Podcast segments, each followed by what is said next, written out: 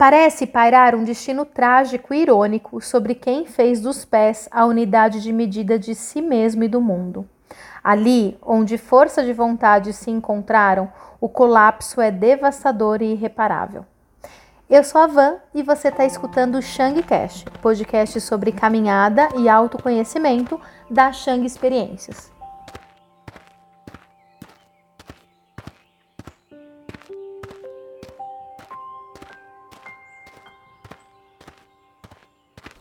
Olá, bom dia, boa tarde, boa noite para você. Seja muito bem-vindo a mais um episódio do nosso Shang Cast. Esse é o nosso 12 episódio da série Caminhar uma Revolução, em que estamos lendo, comentando, entre tantas coisas, o livro que é a base desses episódios do Adriano Labucci, que tem o mesmo nome da série, que é publicado pela Martins Fontes. Eu não sei se tem uma outra versão, uma outra editora, mas essa que eu tenho. Bom, no episódio anterior, a gente fechou a história de Chatwin com o nomadismo e de Benjamin e o Flanu francês. E hoje a gente vai ler o capítulo que se chama Tristes Epílogos. O capítulo já começa com essa citação, tá? Do início aqui do episódio pré-vinheta, que eu vou reler para você logo mais. Mas antes eu quero explicar um pouquinho o que, que a gente vai ver é, aqui hoje. Quando a gente tem uma atividade, isso é, é, uma coisa humana, tá? Qualquer atividade que a gente tenha, a gente vai criar uma identificação. Isso também acontece com o gesto de caminhar. Então, quem caminha, quem usa né, as suas pernas como, como forma de existência no mundo, é, se torna dependente das pernas, da caminhada, como sempre, né? É, como de repente alguém que trabalha demais e é dependente do trabalho, né, de se sentir produtivo. Então a gente cria essas identificações, isso é uma coisa humana. Mas a gente também precisa entender que tudo pode se modificar, tudo se transforma o tempo inteiro, nós não temos controle sobre as circunstâncias externas, também as internas, também não, mas principalmente as externas. Então a gente vai ter que, às vezes, se adaptar nem sempre a gente vai estar tá, é, dispo, disposto, nem sempre o mundo vai estar disponível para que a gente possa caminhar. E se a gente cria uma identidade tão grande com isso, a gente vai sofrer. Eu vou dar um exemplo, que é um exemplo que talvez todos nós estejamos passando em determinados graus, é, de uma forma, né, é, enfim, de, de uma forma ou de outra, em uma área, né, que a gente tem uma maior identidade, mas em tempos pandêmicos, por exemplo, em que a nossa vida ela foi transformada totalmente. É, a minha última caminhada longa foi em fevereiro de 2020. Então faz mais de um ano, um ano e meio praticamente, né? Dependendo do tempo que você estiver vendo esse episódio, talvez seja até mais mas faz no mínimo um ano e meio que eu não faço nenhum tipo de caminhada longa. Caminho sim pelo bairro, dou uma voltinha aqui, outra ali, tento, né, fazer isso de uma forma assídua, mas não é a mesma coisa. Porque uma caminhada profunda, uma peregrinação como a gente faz aqui, né, eu não faço há muito tempo. E se eu tivesse totalmente identificada isso, ou então não tivesse um recurso de adaptação que todos nós também podemos desenvolver, a gente vai sofrer. A gente vai, sei lá, sucumbir à nossa própria existência, a uma, a uma não possibilidade de agir de alguma forma. Então, a gente cria uma dependência, né, com um estilo de vida, com uma forma de viver. É, é, impossível a gente não fazer isso, tá, gente? É impossível a gente não criar essa dependência, a gente não criar essa identidade.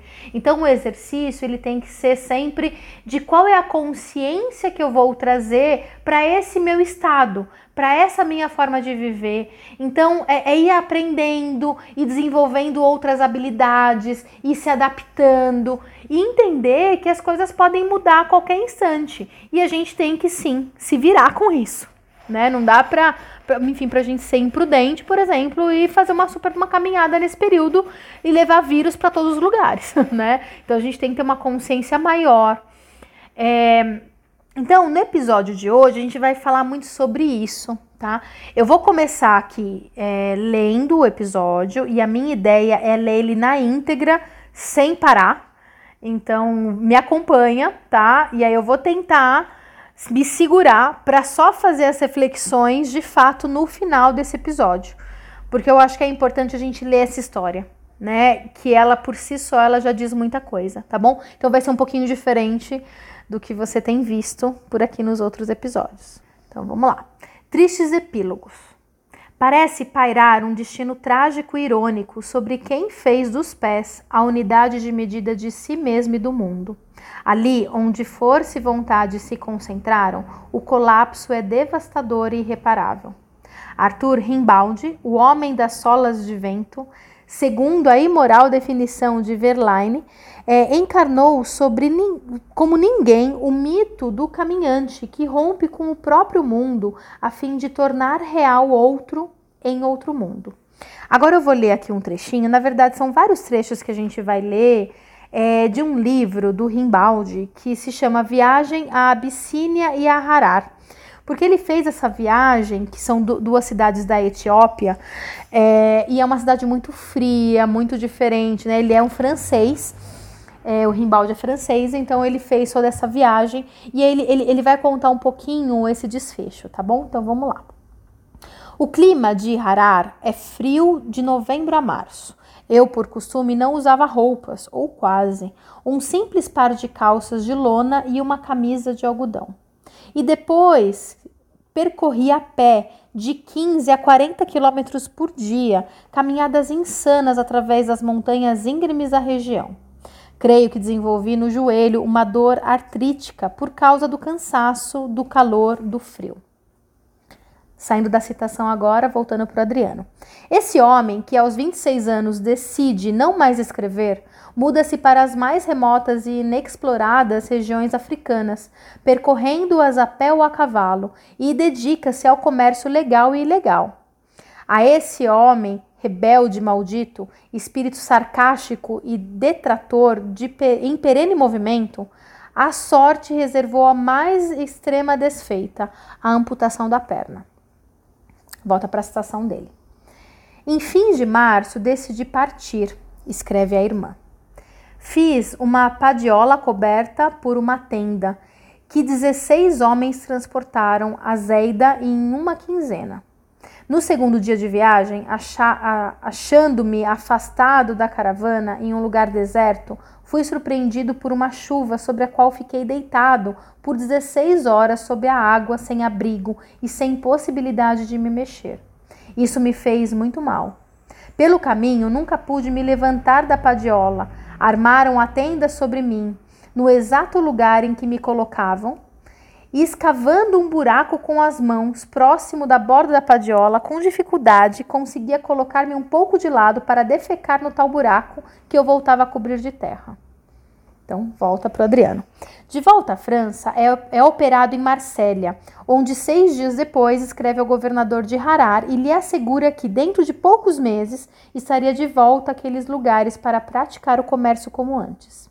Era a marca de uma irresistível vocação que o impelia a voltar com uma perna de pau àquele país onde havia se acostumado, todos os dias a percorrer pelas montanhas e a passear por desertos, mares e rios. A irmã Isabelle, porém, especificou o seu verdadeiro estado de espírito e suas motivações. Vou morrer onde, onde o destino me lançar. Espero poder voltar para onde estava. Ali tenho amigos há décadas, os quais terão piedade de mim. Junto a eles encontrarei trabalho. Vou viver dentro das possibilidades. Viverei lá para sempre, ao passo que na França, a parte vocês, não tenho amigos, nem conhecidos, nem ninguém. Mas a humilhação e o desespero de, ser, de se ver reduzido àquele estado eram muito fortes, muito mais fortes do que qualquer intento, como a realidade o era em relação aos desejos.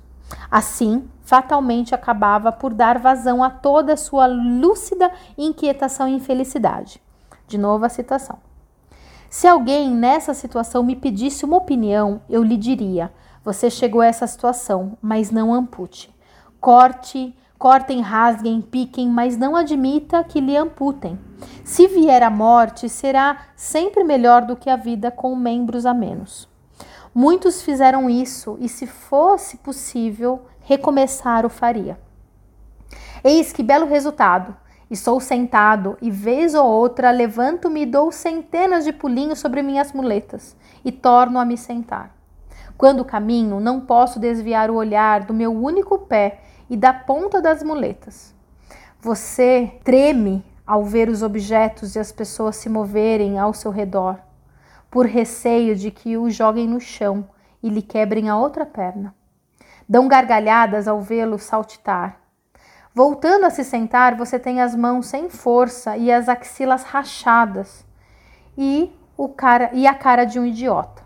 O desespero toma conta de você e você fica sentado como um completo impotente, choramingando e esperando a noite que trará de volta a eterna insônia e a manhã ainda mais triste que a vigília. Saindo da citação.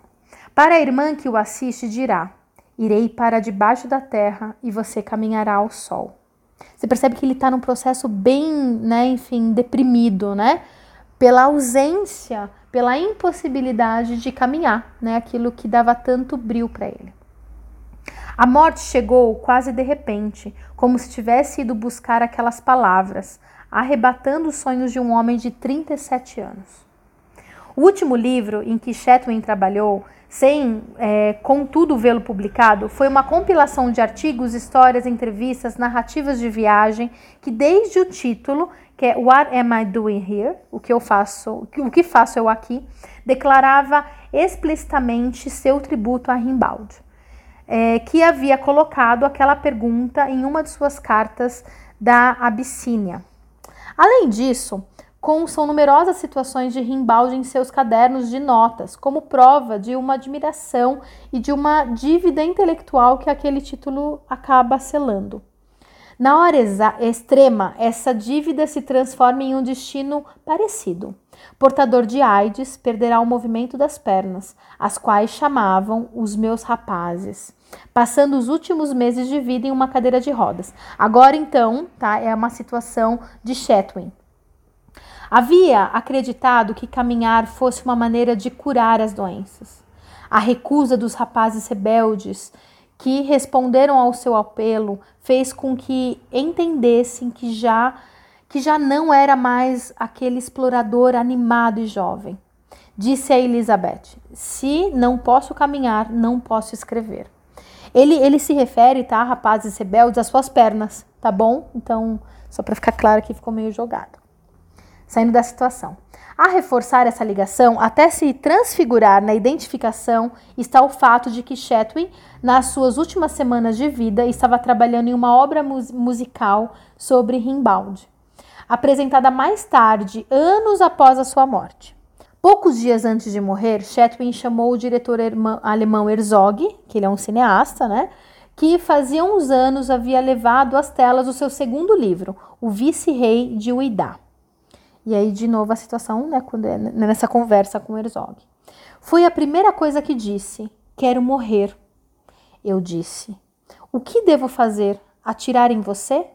Bruce havia chamado Herzog porque achava que o diretor tinha poderes terapêuticos. Quando se conheceram em Melbourne, em 1984, iniciaram uma conversa com uma, com uma discussão sobre os poderes revigorantes das caminhadas.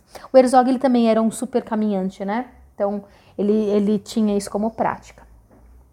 Teve comigo um entendimento quase imediato quando lhe expliquei que ser turista era um pecado mortal, mas que caminhar era uma virtude, e que tudo que não ia bem e que de algum modo condenava à morte a nossa civilização era o afastamento da, via, da vida nômade. Era um esqueleto, não tinha sobrado nada dele, e de repente gritava para mim: Devo voltar de novo para a estrada, devo voltar de novo para a estrada. Para a estrada. E eu dizia: Sim, aquele é o seu lugar. E ele dizia: Você pode vir comigo?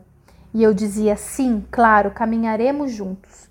E então ele dizia: A minha mochila é tão pesada. E eu dizia: Bruce, eu a levo. E falávamos do, dos lugares em que caminhávamos e em que tínhamos feito um passeio juntos, e de repente tinha um momento de lucidez, quando a coberta lhe escorregava das costas. A cada cinco minutos eu o virava porque tinha os ossos doloridos e chamava as suas pernas de os rapazes. Disse: Você pode colocar os rapazes da direita deste lado e também o rapaz da esquerda? e olhou para baixo e viu que as pernas eram só umas varetas, e me olhou naquele momento de grande lucidez e disse: Nunca mais vou caminhar. Disse Werner: Estou morrendo. E eu disse: Sim, eu sei. E então disse: Você terá de levar minha mochila. Você é quem deve levá-la. E eu disse: Sim, farei isso com orgulho.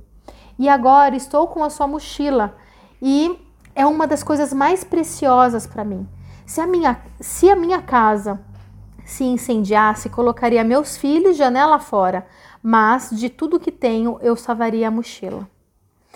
É muito forte, né, esse trecho e, e, e dá para entender, né? Não sei se ficou claro na leitura, que assim é uma conversa simbólica, né, em que entre o Herzog e o Chatwin, em que eles estão ali, tipo, o Chatwin já com as pernas definhadas, né, já no momento final ali da tua vida, da sua curta vida, porque ele também morreu novo, é, em que ele está nessa conversa com Herzog, é, simulando, né, pensando, e, e, quando ele fala, né, você que vai ter que carregar, você vai ter que levar minha mochila, isso também é uma coisa muito simbólica, e já, e já traz, eu acho que essa, essa alusão do quanto que a gente quer permanecer né, é, na vida, a, a, gente quer se tornar, ou a, ou a gente quer né, é, ter, ter talvez a certeza de que a gente é imortal, de que, de, de, que a nossa obra ela vai se manter nessa vida, mesmo depois que o nosso corpo for, né? Então é muito forte. Logo depois disso, o Chetwin morreu no hospital né, de Nice, ele tinha 48 anos, então ele era super novo. Então, enquanto Rimbaldi morreu né, aos seus 37 anos, Chetwin teve é, o, o, mesmo fim, né? Porque tem uma, uma questão de uma entrega, né? Você está doente, você está impossibilitado de fazer algo que te traz uma alegria, que te traz uma felicidade, e então você se entrega.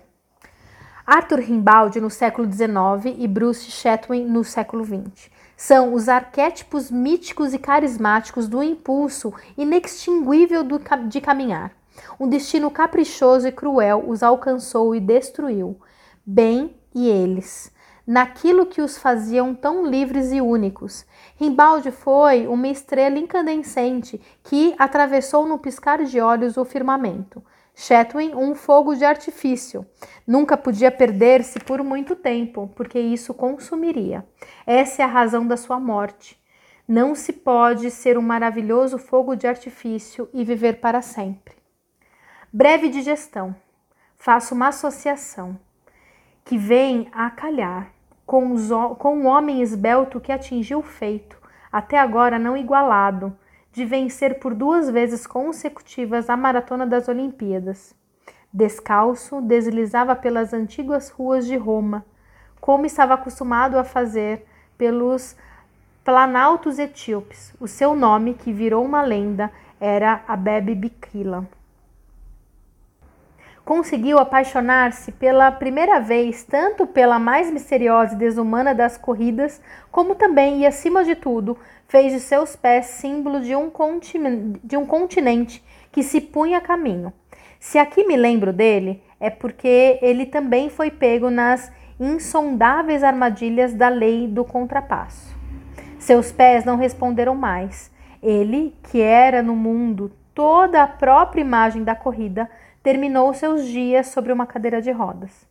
Diante dessas vidas que repentinamente naufragam no seu avesso, ficamos primeiramente incrédulos e confusos, e depois, inadvertidamente, tendemos a pensar que não é um destino cego que se abateu sobre eles. Assim, a compaixão infinita que experimentamos mistura-se por fim uma sutil inquietação que nos dá vertigens. Luz demais ou escuridão em demasiada tiram o chão de nossos pés, exatamente como, como aconteceu com eles. Vem à mente e somos quase obrigados a repetir a frase de Rocher, que Rocher colocou no encerramento de seu livro, mas não estava permitido. Só provisória e confusamente se consegue pensar e dizer isso. Talvez exista um final feliz, no dia de Natal de 1956, Robert Walser saiu para o seu costumeiro passeio solitário. Caminhar, como seus leitores sabiam, era sua única e verdadeira paixão. encontraram-se estendidos, com a cabeça um pouco inclinada, a boca aberta e uma expressão que se parecia com um sorriso. Se para Rimbaud e Chetwin o, o fim se manifestou como uma traição e suas vocações mais autênticas, para Walser foi uma celebração. Mas existe algo de significativo que liga a obra de Chetwin e a escrita de Walser e que remete às suas identidades de caminhantes. Foi Benjamin que expressou admiração pelo escritor. Quem notou que cada frase de Walser se propõe a fazer esquecer a anterior. Características de Chetwin. Cada livro seu parece ter o objetivo pré-estabelecido de contradizer o imediatamente anterior.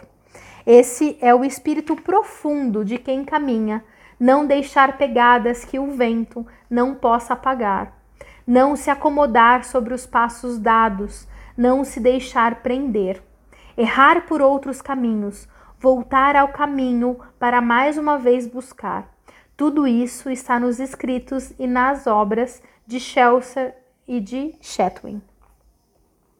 Assim termina esse, esse capítulo, né? Falei que era bem rapidinho e era, acho que, importante.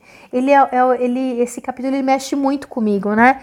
Porque ele traz justamente essa questão que a gente falou no comecinho aqui na abertura, do quanto a gente às vezes está tão identificado e a gente também se torna dependente ao mesmo tempo que caminhar é também para a gente se libertar, é para a gente ressignificar o nosso caminho, a gente tem que tomar muito cuidado para não criar, então, uma, uma dependência desa, né, demasiada desse ato também. E em contrapartida também a gente pode entender que muitas vezes é, é, essa força, né, é essa identificação que vai fazer com que a gente consiga, de uma certa forma, também se adaptar. E aí eu quero trazer aqui uma outra referência que se tudo der certo, eu, eu, eu quero ter a, a, a, oportunidade de, em próximas séries, né? Porque essa aqui tá acabando, então a gente vai começar uma nova, trazer esse livro também, que é um livro do, do Dan Rubenstein, que é Nascemos para Caminhar, o Poder Renovador de Andar a Pé, também da editora Martins Fontes. Então, lá, eu nem sei que capítulo que é, é um capítulo que ele fala sobre o corpo. Eu vou ler aqui um trechinho, tá bom? Ó, que é uma outra história, tá? Da Amanda Boxtel. Por volta do meio-dia de 27 de fevereiro de 1992, Amanda Boxtel, uma australiana que morava no Colorado, Estados Unidos, subiu de teleférico ao alto da montanha em Snowmass, no mesmo vale que abriga Aspen. A loira, de 24 anos e em boa forma, era uma excelente esquiadora. Ela escolheu uma pista de esqui intermediária e parou na parte plana, no meio da descida, para apreciar a vista. O mar de picos cobertos de neve se estendia até o horizonte. Quando ela tomou impulso para continuar a descida, as pontas de seus esquis se cruzaram e ela deu uma cambalhota, caindo de costas no chão. Foi como se o choque percorresse suas pernas. Uma equipe de resgate a trouxe de volta ao pé da montanha e ela seguiu por, por via aérea para um hospital em Denver. Havia fraturado quatro vértebras. Duas semanas depois, o médico pronunciou as palavras que ela tanto temia: você nunca mais voltará a andar. Paralisada da cintura para baixo e confinada a uma cadeira de rodas, Boxel aprendeu a usar o monoesqui. Ela se tornou uma instrutora de esqui para deficientes físicos e cofundadora de uma entidade beneficente que proporciona aos deficientes físicos acesso a esportes e atividades recreativas, além de ter carregado a tocha olímpica em 2002. Ela passou também a praticar ciclismo, escalada em rocha, parapente, kitesurf e mergulho autônomo, além de participar da primeira expedição de rafting feita por deficientes físicos nas, nas corredeiras do Grand Canyon. Mesmo assim, ela sentiu uma necessidade ardente de caminhar. Eu queria sustentar meu peso com minhas próprias pernas, conta. É uma vontade que nunca morreu. Nos primeiros cinco anos após o acidente, Boxer tentou de tudo para recuperar a sensação das pernas e seu uso: dietas à base de alimentos crus, meditação, acupuntura, sessões de cura xamânica no Novo México. Foi atrás de todo e qualquer método naturoprático, naturopático que começou, que chegou a seu conhecimento, com exceção das injeções de cartilagem de tubarão e também de tratamentos convencionais, entre eles a fisioterapia intensiva e órteses pesadas para as pernas. Nada funcionou. Em 2007, Boxer decidiu tentar uma, um último tratamento experimental. Pegou um avião para a Índia, onde um médico de um hospital particular injetou células tronco embrionárias em sua coluna espinhal, uma prática controversa. Boxer recebeu seis doses das células e, depois de mais de 15 anos, voltou a ter alguma sensação nas pernas. Com o passar do tempo, a sensação ganhou força. Ela conseguiu mexer os dedos dos pés, recuperou traços de força muscular nos, nos quadríceps, é, tendões e da perna e glúteos. Boxtel é, conseguia urinar sem precisar de ajuda de um implante eletrônico e era capaz de chegar ao orgasmo. Tudo isso só fez renovar sua vontade de andar. Percorrendo a tecnologia, ela tentou uma estreita antigravitacional e vestiu uma espécie de saia em forma de caique, a qual podia mexer as pernas dentro de uma cápsula de ar. Era como andar, mas seu corpo ficava desalinhado e não, suportável, não suportava o próprio peso. Seus calcanhares não tocavam o solo, nem enviavam resposta ao cérebro. Eu conseguia sacudir muito mal as pernas, feito bêbada, ela conta, mas não era nada bonito. Em seu sonho, Boxel se via como um avatar, uma Amanda perfeita, em volta de algum tipo de traje robótico. Ela escreveu para um pesquisador da Universidade de Stanford pedindo para participar de um experimento de realidade virtual. Nunca obteve respostas. Aí ela recebeu um telegrama de uma empresa da Califórnia chamada Berken Bionics, que hoje é Exxon Bionics. Eles tinham uma, um protótipo é, de exoesqueleto e estavam à procura de piloto de prova. Depois de mais de 18 anos de paralisia, diante das câmeras de, do canal National Geographic, as pernas robóticas foram acopladas à Boxer. A máquina a, a colocou de pé, dobrou-lhe o joelho. Ela deu um passo, depois outro e mais um. Naquela noite, ela voltou para o seu quarto de hotel e chorou. A revista Weird chamou o exoesqueleto de o segundo dispositivo mais importante de 2010. O primeiro foi o iPhone, o, iPod. Então, né, é, finalizando já esse episódio, esse, esse capítulo, mais um, dentre tantos outros que você vem acompanhando aqui a gente, é, tem, tem essas histórias, né, que são os extremos.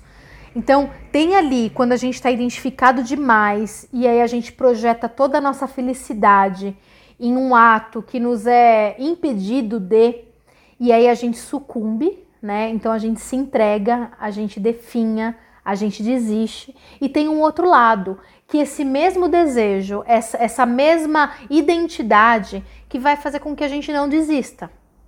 Então, é claro, né, que a gente está falando de extremos, existem várias linhas, várias, vários tons no meio disso, que a gente precisa então entender qual é a forma como a gente lida com as nossas identidades, qual é a forma como a gente lida com tudo aquilo que nos traz felicidade, né?